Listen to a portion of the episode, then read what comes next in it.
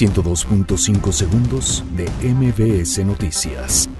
Miles de personas marcharon hacia el Zócalo de la Ciudad de México por los 50 años de la matanza de Tlatelolco de 1968.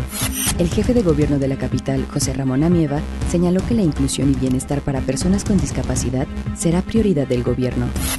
El actual presidente de México afirmó que de no haber firmado el acuerdo comercial habría riesgo en inversiones en nuestro país.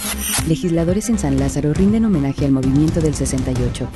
El ex jefe de gobierno de la Ciudad de México, Miguel Ángel Mancera, se mostró en contra de retirar placas del expresidente Díaz Ordaz.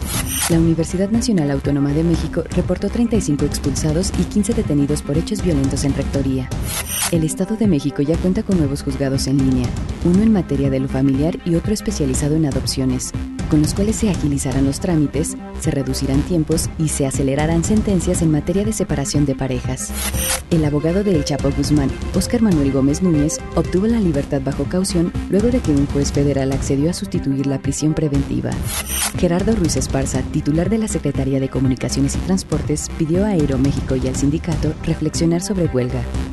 La Comisión Interamericana de Derechos Humanos denuncia abusos a menores detenidos en centros para adultos de Estados Unidos. 102.5 segundos de MBS Noticias.